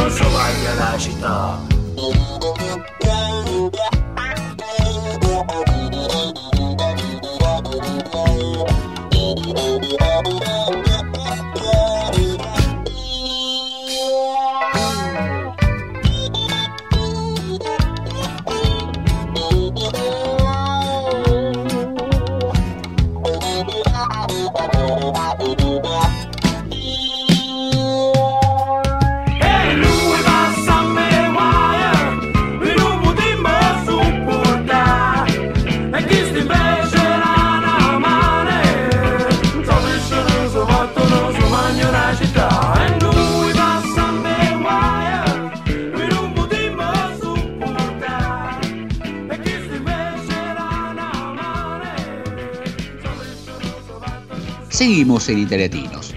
Si hay un tema del que se habla siempre, siempre, aquella gente que quiere venir a Italia, es del trabajo. El trabajo, cómo se consigue trabajo, cuándo consigo trabajo, cuánto te pagan, cuánto trabajas. Pero muy poca gente eh, nos da una visión más cercana al trabajo que lo que escuché de una persona que quiero traerles hoy para comentarles. Sin más, lo presento. Rodrigo, ¿cómo estás? Buenas tardes. ¿Qué tal, Carlos? Muy buenos días. Muchas gracias en primer lugar por permitirme el espacio. Por favor, es un gusto. Rodrigo, el otro día en una de las redes sociales vi que vos contabas cómo fue tu primer día de trabajo en Italia. Y me encantó porque lo contaste así, limpio, perfecto, eh, sin ponerle adjetivos. Quisiera que nos cuentes cómo fue esto y nos relates cómo fue. Sí, cómo no. Eh, realmente yo soy muy transparente en todo ámbito de la vida y el video que, que fue por el que nos conocimos lo grabé en parte antes de entrar y en parte cuando, cuando terminé, así que no hay eh, manera de editar ni de pensar las cosas que dije. Eh, realmente fue, en una palabra, impecable, no, fue buenísimo. Em, en todo momento, desde que entré, obviamente con nervios, porque fue el primer trabajo que tuve acá en el país, el primer trabajo en otro idioma tal vez, el cual eh, no hablo a la perfección. Decime, para empezar, desde que llegaste a Italia ese, hasta ese primer día de trabajo, ¿cuánto tiempo pasó? Realmente pasó una semana, menos de una semana de ¿Una crear semana? currículum. Sí, sí, sí. sí. Y te hago una Fue- pregunta de los currículums, eh, justamente porque eh, en el norte de Italia, que son muy cuidadosos, muy, muy cuidadosos con las leyes, y a veces no te toman el currículum por la protección de datos personales. ¿Te pasó esto? Acá no. Acá en Italia realmente eh, solamente no me aceptaron currículums las marcas grandes, como si te dijera Bershka o Pull&Bear. Pero desde cafeterías, restaurantes, eh, empresas capaz de ropa eh, multimarcas, Nike y todo eso, sí me la aceptaron y es algo que me sorprendió mucho porque vengo de una experiencia similar en España. El dejar en currículum en mano, desde la época de COVID acá no, no funcionaba. Y creo que en un primer lugar es lo que me transmitió tanta felicidad en un primer paso. El decir, bueno, por lo menos que me lo acepten, dejar 10, tal vez no me llamen los 10, pero me los aceptan. Eh, anímicamente para mí era un, un primer paso, decir, están interesados tal vez en llamarme, o por lo menos en leerlo, que uno con tanto esfuerzo lo hace, lo hace en italiano lógicamente, se toma el trabajo de ir eh, a, a repartirlo, selecciona tal vez los lugares. Contame, vos dices en Italia, ¿en qué parte de Italia estás vos? Yo ahora mismo estoy en Salerno, digamos que eh, sería la parte sur de Italia, eh, para ubicarlo geográficamente a 70-80 kilómetros de Nápoli, lógicamente para el sur. Eh, más concisamente en un pueblo que se llama Baronisi, viviendo, laborando y todo, todo el otro tema, sí en Salerno Centro, que bueno, estoy a 7-8 kilómetros. Eh, es un colectivo. Y contame, ese día, te levantaste, te, te, te habrás vestido bien, elegante, te perfumado, te tomaste el colectivo y llegaste. ¿Y qué pasó? El día del trabajo. Exactamente. El día bueno, el día del trabajo acá en Italia eh, prácticamente está lloviendo desde que llegué. A día de hoy, un mes y una semana, así que eh, en parte no enojado, pero frustrado porque dije, estoy poniéndole tanta buena onda, tanta, quiero que salga todo bien, que ya el hecho de ir, de llegar tal vez mojado me, me afectaba. Pero bueno, en el transcurso del, de mi casa a la fermata, digamos, no llovió, sí me agarró la lluvia en el colectivo y bajé. Y me encontraba con que tenía que caminar 20 metros hacia el local y no, no sabía, no sabía qué hacer. Por momentos quería irme, por momentos quería entrar, como un conjunto de emociones. Em, realmente, bueno, me, tembló mucho el cuerpo hasta que llegué y te voy a contar, creo que no te conté, es, un trabajo de camarero, no es tampoco algo de, alta jerarquía, digamos, o sea que no hay eh, mucho margen de error, digamos, no, no, hay probabilidad que pase nada malo, salvo que se te vuelque algo, ¿verdad? Eh, cuando llegué me recibe eh, lo que sería como el gerente, digamos, del, del bar y me reciben dos o tres camareros que les tocaba justo el turno esa mañana. Lo primero que me preguntaron cómo estaba y si quería un café, lo primero de entrada. Les decía que no, bueno, estaba nervioso, no quería tampoco abusar yo de la hospitalidad, nada. me lo sirvieron. Si quería algo para comer, no, que sí, que tampoco quería, me sirvieron también unas tonterías para picar. Y creo que estuvimos hablando entre nervios y risas y todo, 20 minutos hasta que, bueno, dije si podía eh, pasar al baño a cambiarme, si podía comenzar, porque más allá de todo ya era el primer día de trabajo, no era una entrevista y no era eh, algo para conocernos porque ya nos conocimos. Pasé al baño, eh, prácticamente ya estaba seco, me puse mi, como mi delantal, digamos, y me explicaron brevemente cómo es que, que, se maneja el local, desde que se hace la orden, que se sientan en la mesa y nada más. En todo este transcurso de que habrá pasado media hora, diluviaba diluviaba. Así que fueron todas tareas internas que hicimos y también eso creo que ayudó mucho a poder como conocernos más con, esta gente que, trabajamos y ver el ambiente. En todo momento yo siempre vi un buen ambiente, no vi una pelea ni siquiera entre ellos y eso creo que habla mucho, ¿no? Porque si vos tal vez tenés una entrevista, eh, un buen dato acá que me dicen es, antes de, si tenés la entrevista el martes, ir el lunes o el domingo a ver qué tal el ambiente. Y es un ambiente buenísimo. Yo, es como conté en el video, em, hubo horarios pico donde la gente, por más que, yo, eh, que eh, diluviaba, iba por su café o el horario del aperitivo, que se llenaba y capaz era un lío. Pero bien organizados, tratando de, con buena onda ellos, hacer que todo funcione bien. Entonces me, me llamó la atención que no hubo muchas malas palabras, groserías, y un ambiente bueno, que no, no era lo que yo pensaba cuando iba a la entrevista, ¿no? Digamos, yo decía, bueno, mi primer día, lo que pase, pasa, siempre miramos para adelante y es cuestión de tiempo. Yo sé que en unas horas ya estoy en mi casa. Tengo una pregunta que debe ser una costumbre. Eh, hace un tiempo estábamos con mi mujer en un, en un bar, nos sentamos y habían quedado una taza de café, un platito de, de, la anterior persona, y del otro lado del mostrador había una persona que se encargaba de tener el mostrador. Y uno supondría que esa persona salía, te limpiaba la mesa y venía el camarero. Pero yo no, no, ahora lo van a atender, no se preocupe. Eh, como que cada uno hace lo suyo, ¿no? y ¿Es así también en el sur esa costumbre? Sí, sí, sí, justamente, mira, yo lo vuelvo a repetir, eh, en total estaré más o menos, eh, tuve dos estancias prolongadas. El año pasado tramité mi ciudadanía, este año elegí venir a vivir. seis meses haré que estoy acá, hablo, pero me cuesta todavía el 100% del idioma, ¿verdad? Entonces, eh, es como hablamos todo. Un italiano argentino medio chamullando. Yo convivo con un amigo. Mi amigo trabaja también en el mismo lugar. Mi amigo sí toma las órdenes, no las hace él, o sea, él solo toma la orden, alguien justamente hace el café, prepara la comanda y él la lleva. Mi trabajo es lo mismo, pero acortado. Yo no tomo la orden.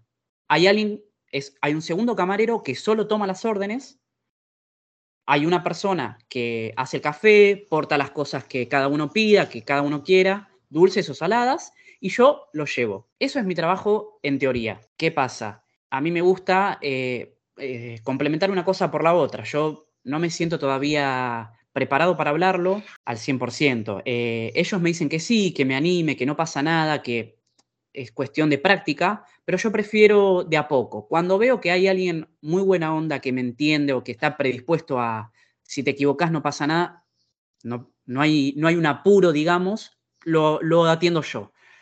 Cuando no, lo complemento con otra cosa. Puedo limpiar, puedo trapear el baño, puedo eh, cosas que me permiten, porque te soy sincero, a veces me siento mal que hay muchas cosas que no me permiten hacer. No porque no pueda físicamente, pero porque dicen que no corresponde, porque ya hay alguien que eh, se encarga de limpiar el piso, hay alguien que se encarga de levantar las, las comandas, tal cual limpiar las mesas, hay alguien que se encarga de, preparar el café, digamos. Es como que cada uno tiene su, eh, su espacio. Y eso está muy bueno, porque vos te dedicas al otro, como si fuera el lavaplatos. Eh, acá en Italia es muy común que el lavaplatos lave platos. No te van a pedir, es muy raro eh, que te pidan que no que atiendas una mesa, pero sin ir mucho más lejos, que trapees el piso tal vez de la cocina. Me explico. Eso está muy bueno acá porque al estar todo segmentado te permite, no sé, un ambiente más cómodo. Es como, como lo veo yo, ¿no? Y te una pregunta. Eh, aquí en Italia una, una costumbre, es una base del idioma. Y a mente que uno conoce el italiano genérico, eh, hay mucha presencia de dialectos, sin ir más lejos. Lo que en el sur es corneto, en el norte es brioche. Eh, ¿Te ha pasado que te pidan algo en, dialecto y no entiendas qué es? Sí, eh, acá me pasa mucho con el dialecto, que yo sé el, dialecto ni siquiera napolitano, que es el que igual se escucha mucho por la franja que tenemos nosotros, ¿verdad? Pero eh, acá en Salerno hay un dialecto, eh, no sé si se llama salernitano, perdón, pero en mi trabajo se, habla dialecto. Hay dos eh, chicas que te hablan en dialecto. Me van explicando poco a poco cómo es que se, usa y siempre son palabras más acortadas, como para poner una explicación breve y sencilla.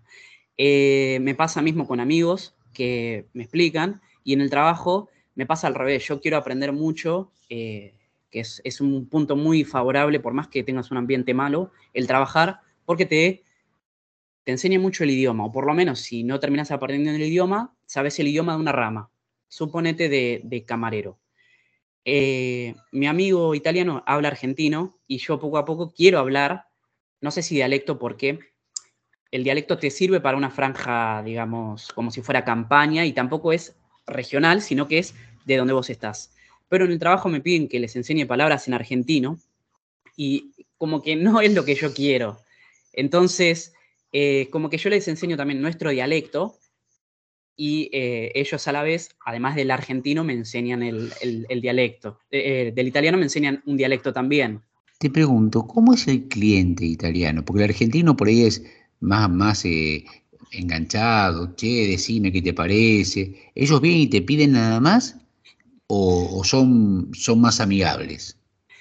Acá sí hago, hago un, paréntesis porque realmente tenés los dos extremos. Tenés la persona que no necesariamente tiene que ser una persona mayor, sino que una persona que lo saludas, tal vez no te saluda, pero sí te mira a los ojos y te pide, due café. Punto. No le tenés ni que preguntar con leche, sin leche, descafeinado, porque quiere dos cafés. En mi eh, experiencia argentina, vos tenés 700 cafés y un café es como decir, quiero comer fideos. Son 200 tipos de café, 200 tipos de fideos. Acá no, un café es un café. Un ristreto es un ristreto, un maquiato es un maquiato y listo. Después tenés la persona que eh, el, idioma, el acento te, delata, sabe que no sos acá, las pintas no son de acá, aunque estés bien vestido, te sacan la ficha al toque y te preguntan de dónde sos. Eh, ya la persona que te pregunta o que por lo menos te, te da pie a algo es una persona que sí quiere hablar, es una persona que, le interesa o que tiene curiosidad o que quiere saber, pero siempre encuentran la manera de, sacarte conversación por cualquier cosa. Acá en el norte los, los mozos son muy duros, los camareros, y si vos le pedís un capuchino después del mediodía, o no te lo dan o te ponen cara rara, ¿no? Eh, por esto de respetar las tradiciones, ¿no? Eh, ¿Cómo les pasa a ustedes? Si alguien te pide a las 4 de la tarde un capuchino, ¿qué haces? Mira, eso yo siempre lo escuché, pero nunca lo viví. Yo, yo soy muy conciso, yo tomo café, café, café literalmente de acá. Eh, pero mi pareja no. Mi pareja sí toma latte macchiato, cappuccino. Y realmente para ellos es lo mismo. Entre hacer un latte macchiato y un cappuccino, no tuve todavía la mala experiencia de que me digan, no, loco, después de las 2, 3 de la tarde ya no te, no hacemos más. Pero sí lo, he escuchado. Eh, te digo, sin ir mucho más lejos. Es muy raro que en, ese bar se tome eh, un café muy elaborado, digamos. No pasa más de un latte macchiato. Pero lo hacen sin problema no, ni siquiera es que entre ellos se balbucean o se dicen que hay algo mal. Ustedes entre ustedes, los, camareros y la gente que trabaja, digamos, ¿no? ¿Son de quedarse un rato antes o venir un, rato después, compartir algo, charlar, hacer, hacer vida de grupo? Sí. A ver, em, yo soy, digamos, el último que, que entró a esta camada junto con mi amigo. Eh, yo, por ejemplo, no estoy en el grupo de WhatsApp de ellos, que es un grupo muy laboral igualmente, pero nos seguimos en redes sociales, nos seguimos en Instagram. Eh, él está en el grupo de WhatsApp y no tiene tanto una relación de seguirse en Instagram. ¿Qué pasa? Todos llegan entre media hora y 20 minutos antes al trabajo, ya sea por un café o por, eh, sinceramente, es boludear, porque, perdón la palabra, no, pero es por eso, porque ellos llegan, se toman un café y no es que te van a levantar una mesa. Vienen a ver cómo va, vienen a decirte cualquier cosa, realmente. Eh, y también pasa algo que valoro mucho cuando termina el turno. Eh, yo a veces trabajo de noche, me toca entrar sobre las 5 de la tarde y termino 2 de la mañana, 3. Eh, a mí, como yo no vivo en Salerno Centro, me dejan ir antes, me hacen cortar horario antes, me hacen que no ayuden en la limpieza y me fletan, digamos. Y yo digo que no, que tranquilo, los ayudo porque al ser un equipo, el de terminamos más rápido todos. Eh, y si hay uno que tiene que hacer cierre, hay dos que se van a quedar acompañándolo, eso es eh, real, nadie huye. Sí, no trabajan, ojo, no es lo mismo el quedarse en el trabajo a realizar acciones que el quedarse acompañando. Rodrigo, no te puedo dejar esta pregunta, estás en la zona de Nápoles. ¿La mejor pizza italiana es la napolitana? Sí, Sí, acá me van a perdonar. Sí, acá me van a perdonar, pero sí, sí, la, pizza napolitana es algo... Único. Es una obra de arte. Es, es, tiene que ser una, una maravilla. Es, tiene que ser considerada una maravilla. No estoy en contra de ninguna pizza. Me pasa a mí que hay días que me comería una focaccia bien gorda, hay días que me comería una pizza fina como una galletita, pero cuando uno quiere ir a comer pizza, va a comer una pizza napolitana. Es la realidad. Aunque sea una margarita. Y te digo una, última pregunta para ir cerrando esta nota que te, agradecemos de ya muchísimo por habernos dado. ¿Sentís en el ambiente ese orgullo que tiene el napolitano de ser napolitano? Sí, eso sí lo, noté mucho y es a día de hoy que no, que no lo entiendo. Eh, te digo más, ahora que, que, fueron campeones, ya ni siquiera eran, eh, ni siquiera eran italianos ni europeos, eran campeones, eran como semidioses acá, eh, tanto para bien como para mal, porque el que es napolitano, 100% más napolitano fue, y el que por alguna razón eh, los odiaba, digamos, o generaba cierto confrontamiento, era 10 veces peor. Si antes era mierda, ahora es 10 mierdas. Y el que era, soy napolitano, soy 10 veces napolitano. Y se ve en todo magnificado por, por, por 10 realmente. Te agradecemos muchísimo, muchísimo todo esto, Rodrigo. Te hago una pregunta. Eh, yo te conocí por redes. Si alguien te quiere conocer por redes de nuestros oyentes, ¿cómo puede hacerlo? Bueno, yo estoy eh, en Instagram como Rodri, con doble R ambas veces, y en TikTok, que es donde suelo meter más contenido, también es Rodri, con dos Rs ambas veces, y al final dos guion bajo. Digamos, es un poco es un poco caótico. Es Rodri con dos R las dos veces y dos guion bajo al final. Perfecto, seguramente van a saber encontrarte. Te agradecemos muchísimo y para cerrar este hermoso momento, nos vamos con un temazo de David Bowie, Let's Dance. dance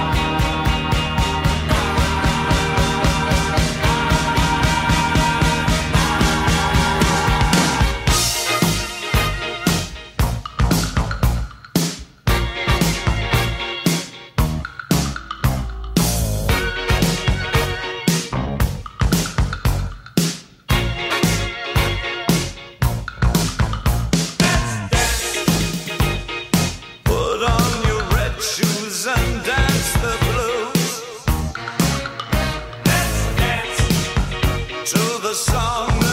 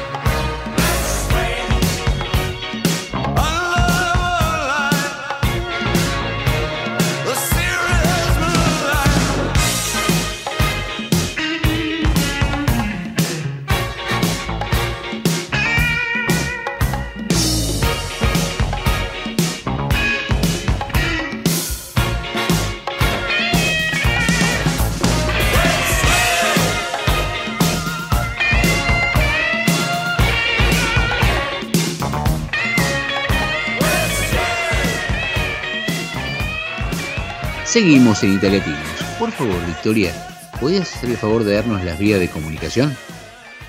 Sí, claro, nos pueden escribir al WhatsApp al 3934 6305 96 21. 3934 6305 96 21. O por Instagram nos encuentran y nos escriben en arroba italiatinos. También nos preguntan a veces dónde pueden escuchar los programas que ya emitimos. Bueno, en Spotify están todos, los buscan por italiatinos. Excelente, excelente, excelente. Gracias, eh, Vicky. Y en este bloque generalmente empezamos hablando de qué? De comida, porque estamos en la tarde del viernes y siempre empezamos a comentar, eh, ¿qué habrá de comer? Mamá, ¿querés hacer algo? ¿Tienen ganas? Uy, ¿cómo están? ¿Quién está a comer? ¿Quién no está a comer? Cuando los chicos son más grandes, ¿no? Y Victoria, ¿qué, descubrimiento gastronómico hicieron en estos días? Bueno, hoy, hoy me inspiré porque, bueno, el programa termina en un horario en el que ya tenemos que cenar, no nos podemos poner a cocinar a esa hora. Entonces cocino antes y ya lo dejamos listo para darle un minutito de microondas y servirlo. Eh, carré de cerdo con papas a la crema.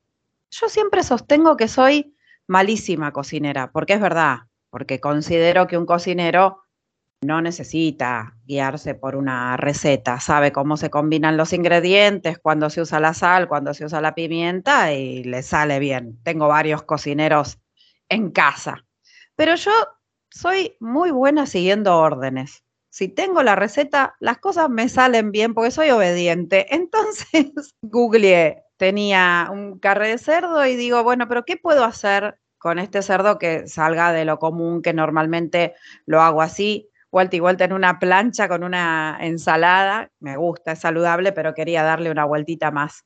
Y encontré una receta en la que sellando cada una de esas porciones, después le agregaba unas papas que acá se venden redonditas, son muy lindas para cocinar, entonces van hervidas un, ratito y después la agregas a cualquier preparación, en este caso a la crema, abundante crema, esperas que todo eso vaya agarrando su, gustito. Me encanta eh, ponerle nuez moscada a la comida. Acá la venden em, en grano como para moler dentro de un molinillo, como si fuera la pimienta, ¿no? Yo la conocía con, con el rascadorcito pequeñito y la nuez entera. Pero acá la venden también en polvo y además como en un pimentero que uno directamente tritura sobre la comida y me encanta agregarlo. Eso lo aprendí de mi hijo Máximo. A las carnes le queda un toque espectacular. Así que salió. Una pregunta para la carne, una para las papas. La carne, ¿alguna salsa en particular para acompañar la carne o nada más la sellas y la cocinas? En este caso, le, donde estaba el fondo de cocción de la carne, armé la crema con las papas y después le agregué la carne. Le dejé unos minutitos que vaya evaporando y quedó todo en conjunto. Así que quedó muy bueno. Pregunta para las papas. ¿Las papas están hervidas o las haces al horno y después le agregas la crema? En este caso fueron hervidas, pero también me gusta mucho cómo quedan primero al horno. Te van a quedar más crocantes y en una, por ahí como un acompañamiento que no tenga una salsa, va a estar bueno. Estas salieron hervidas. Eh, acá en casa les gustan mucho las papas y el otro día, viste que hay una variedad de papas enorme, encontraron unas, unos papines que vienen eh, pelados y cocinados al vapor. Ya precocidos al vapor. envasados al vacío. Lo interesante es que cocinados al vapor no pierden la dureza. Cuando uno las, hierve, tienen están un poco blandas, digamos, ¿no? Claro, le eh, queda Quedan muy ricas y me acuerdo que eh, a mi mujer le gusta mucho comerlas eh, con huevo duro y con mayonesa. Me dijo, Ah, "Deja- bueno. me dice, dejámelas así nomás para mí. Y yo agarré tres o cuatro, las corté chiquitas, pinté en la asadera con un poquito de aceite de oliva y las puse. Nada, nada difícil, digamos, ¿no? Y me puse al lado de de carne mi- mis papitas chiquitas y cortaditas, ¿no? Y mi mujer dirigió la mirada hacia mis papitas, ¿no? Y me dijo, qué buena pinta. Sí, le dije yo, ¿no? Dije, uy, las mías están un poco duras, digo, porque están hechas al vapor, no están hervidas. ¿Me dejás probar? El final de la historia es clásico. Yo me terminé comiendo las de ella y ella las mías. Pero bueno, evidentemente cuando quieran pruebas de amor, esas son pruebas de amor, ¿sí? Yes. Pero bueno, y este fin de semana eh, nos fuimos, no, en realidad la semana nos fuimos, a un bar que hay en, en Milán, que es el Crazy Cat Café, que es un bar de gatos. ¿Cómo es esto? Ahí sus majestades son los gatos. Hay 10, 12 gatos, uno llega con apuntamiento previo, antes que nada te dicen que hay que estar a merced de los gatos, que no se puede correrlos con la mano ni ir a buscarlos. Lo que ellos hacen es fundamental. Pero ¿a qué punto esto es así? Éramos cuatro. Teníamos una mesa rectangular y dos asientos de cada lado. Cuando llegamos, en uno de los asientos estaba durmiendo un gato. Nadie lo molestó, nadie le dijo nada, nadie lo sacó. Se quedó ahí, nos dejaron un banquito y nos acomodamos a otro lado. Porque realmente su majestad son los gatos. Es más, uno abona un poco más de un euro, que es el alimento de los gatos. O sea, uno mantiene, aparte de lo que uno vaya a comer o a tomar, paga eso. Todo está en función de los gatos. Y en función de, justamente de, la onda que tengan ellos, las ganas o, o lo bien que que, vienen, se te acercan, se acomodan, se suben a la mesa, te pasan por atrás del respaldo de la silla. Pero bueno, uno va a ver los gatos y va a pasar con ellos. Realmente es lindísimo, se están en, en, más o menos alrededor de 45 minutos, que pueden ser 50, pero no mucho más. Y aparte de todo, tienen muy ricos tés, muy ricos tragos y unas tortas espectaculares. Mi mujer pidió una selva negra con amarena que era increíble y hacen un cheesecake realmente exquisito. Así que si están por Milano, los días de semana hay que hacer, hay que hacer apuntamento por la página de, del Crazy Cat Café. Y si no los sabos, hacen cola, la clásica cola, y eh, esperan y van. Realmente es un momento muy, pero muy, muy lindo. Y justamente eh, me encantaría que hubiera para cada tipo de animal esta posibilidad porque es un cuidado y es un respeto especial que tiene hacia los gatos. Y me parece que para los chicos también, como hablábamos un rato con, hablando de, de, de, tu hija Guadalupe, es una forma de educación todo esto. Y el segundo momento de este programa, que siempre hacemos, tiene que ver con un tema musical, un tema musical que elegimos y que les regalamos a ustedes y les contamos por qué lo elegimos. Y yo quería contarles que un tema viejo, viejo, viejo, es del año 74. Y yo lo descubrí, esos primeros temas que uno empieza a descubrir en inglés, eh, de rock, cuando, cuando empieza la adolescencia y todo es desconocido, y empieza a ser como cortes en todo ese desconocido para empezar a conocer algo, aprender algo o ser eh, menos eh, ignorante en temas musicales. Y es más, cuando uno escucha canciones en inglés, con lo poquito que se ve en inglés del colegio, trataba de, de saber algo de las letras o, o, escuchar algo y tratar de traducir algo. La canción es de Barry White, un cantante norteamericano recontra conocido, que se llama You Are the First, The Last, My Everything. Es un tema lindísimo, seguramente lo habrán escuchado por ahí no saben que este era el nombre, pero la, música y la cadencia es encantadora y va a ser difícil que no se pongan a bailar. Así que los dejamos en este bloque de italiatinos con The Barry White, You Are the First, The Last, My Everything. We got it together, didn't we? We've definitely got our thing together,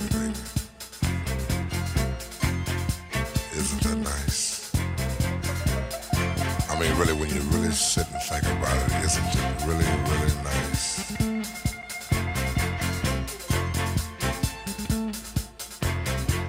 I can easily feel myself slipping, slipping more and more waves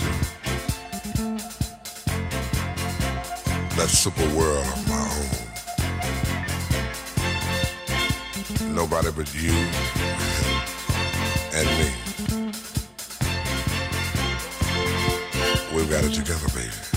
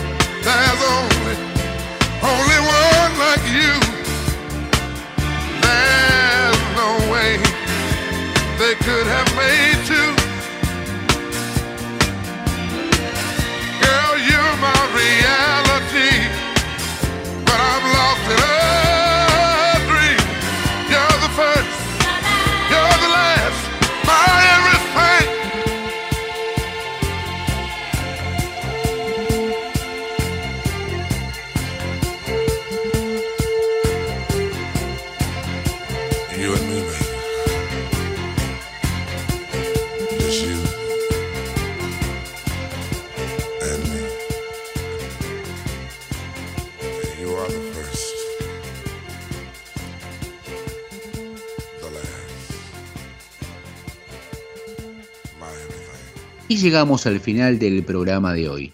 Por favor, Victoria, ¿nos puede decir cuáles son las vías de contacto por si alguien no tomó nota de ellas? Sí, nos pueden escribir o dejar un mensaje grabado en el WhatsApp más 39 34 6305 9621 39 34 6305 9621 nos ven en el Instagram de arroba italiatinos o nos escuchan en los programas anteriores que quedaron todos guardados en Spotify también como italiatinos.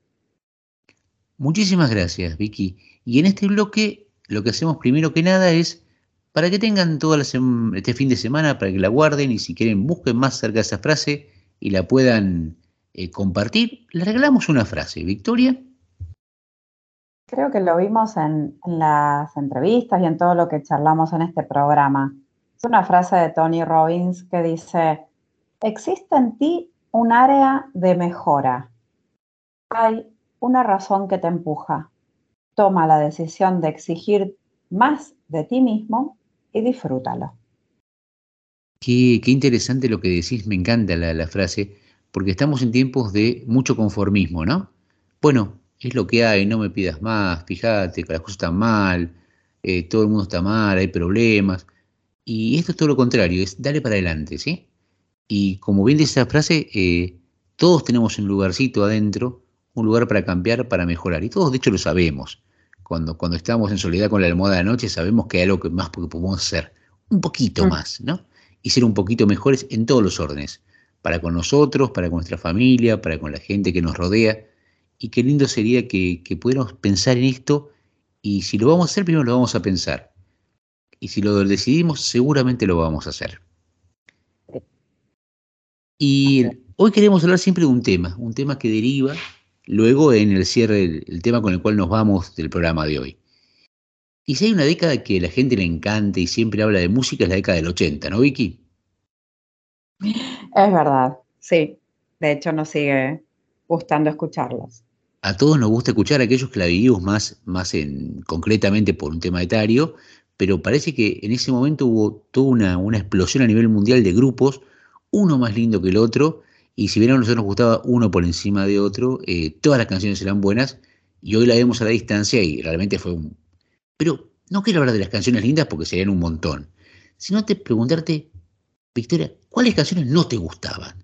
¿Cuáles eran las canciones feas de los 80? Bueno, es muy gracioso porque yo soy el punto flojo de las canciones feas.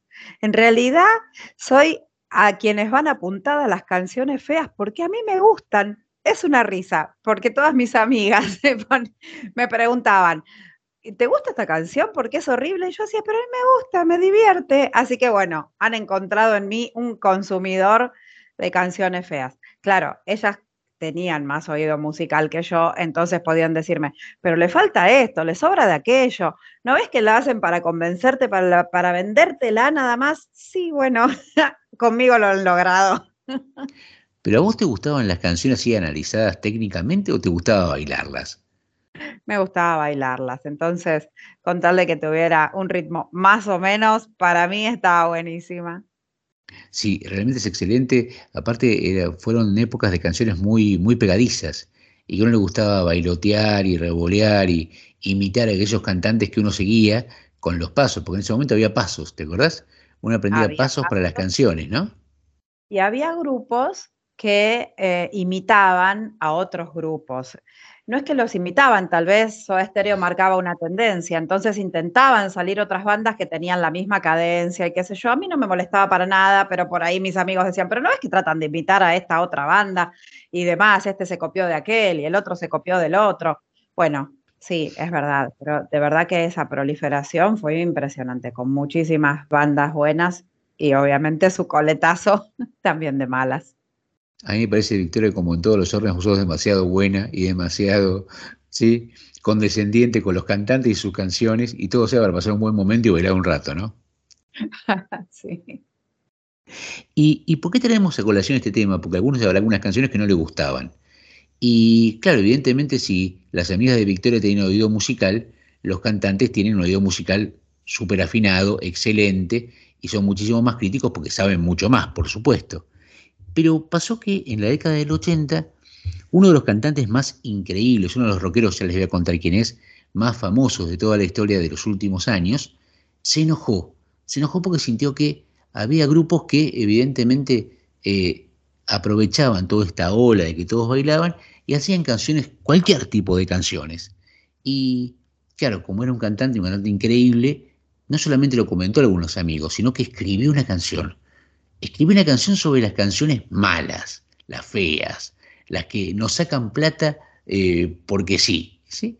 Y esta canción se la dio un amigo de él, de un grupo musical, miren la generosidad, y este amigo eh, la hizo, canción la hizo famosa, por supuesto, y tiene un riff que todos recordamos, que es increíble, y cuando ni bien le escuchamos sabemos qué canción es y gritamos el nombre. Así que el programa de hoy, muchas gracias Victoria, gracias a Estación Radio Puente, gracias al y a todo el equipo nuestro de Italiatinos, y vamos a terminar el programa de hoy con un temazo de Dire Straits, que se lo pasó quién? Sting. Sting escribió esta canción y se la dio a su amigo Mark Knopfler de Dire Straits e hicieron una canción increíble con la cual cerramos el programa de hoy que es Money for Nothing. Dinero por nada. Que tengan un hermoso fin de semana italiatinos.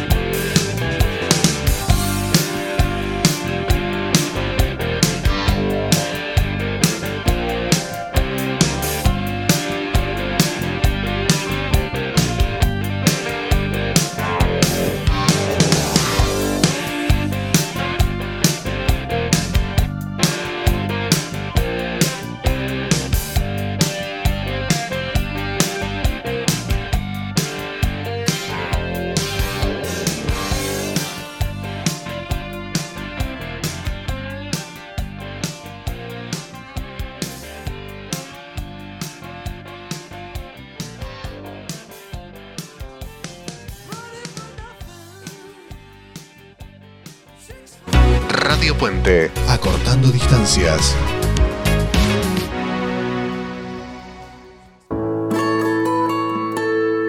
Emprender un nuevo desafío, dejar tu país y tu casa puede generar emociones y pensamientos que no te imaginabas. Haces un esfuerzo por mostrarte bien, pero internamente tenés dudas o miedo de haberte equivocado. ¿Te sentís mal o culposo por creer que te perdés eventos significativos por la distancia? ¿Te preocupa que tus hijos pierdan sus raíces o que no puedan adaptarse o ser incluidos en su nuevo colegio? ¿Alguna vez te sentiste así? Hoy podés contar con ayuda para acompañarte a construir una nueva forma de vida en tu nuevo lugar. Licenciada Verónica Vela Ustegui. Para contactarse desde cualquier lugar del mundo a través de WhatsApp más 549 11 54 56 20 58 más 549 11 54 56 20 58. Licenciada en Psicología, matrícula nacional 31788. Estar bien aunque estés lejos de casa. Here comes the sun. Here comes the sun. It's all right.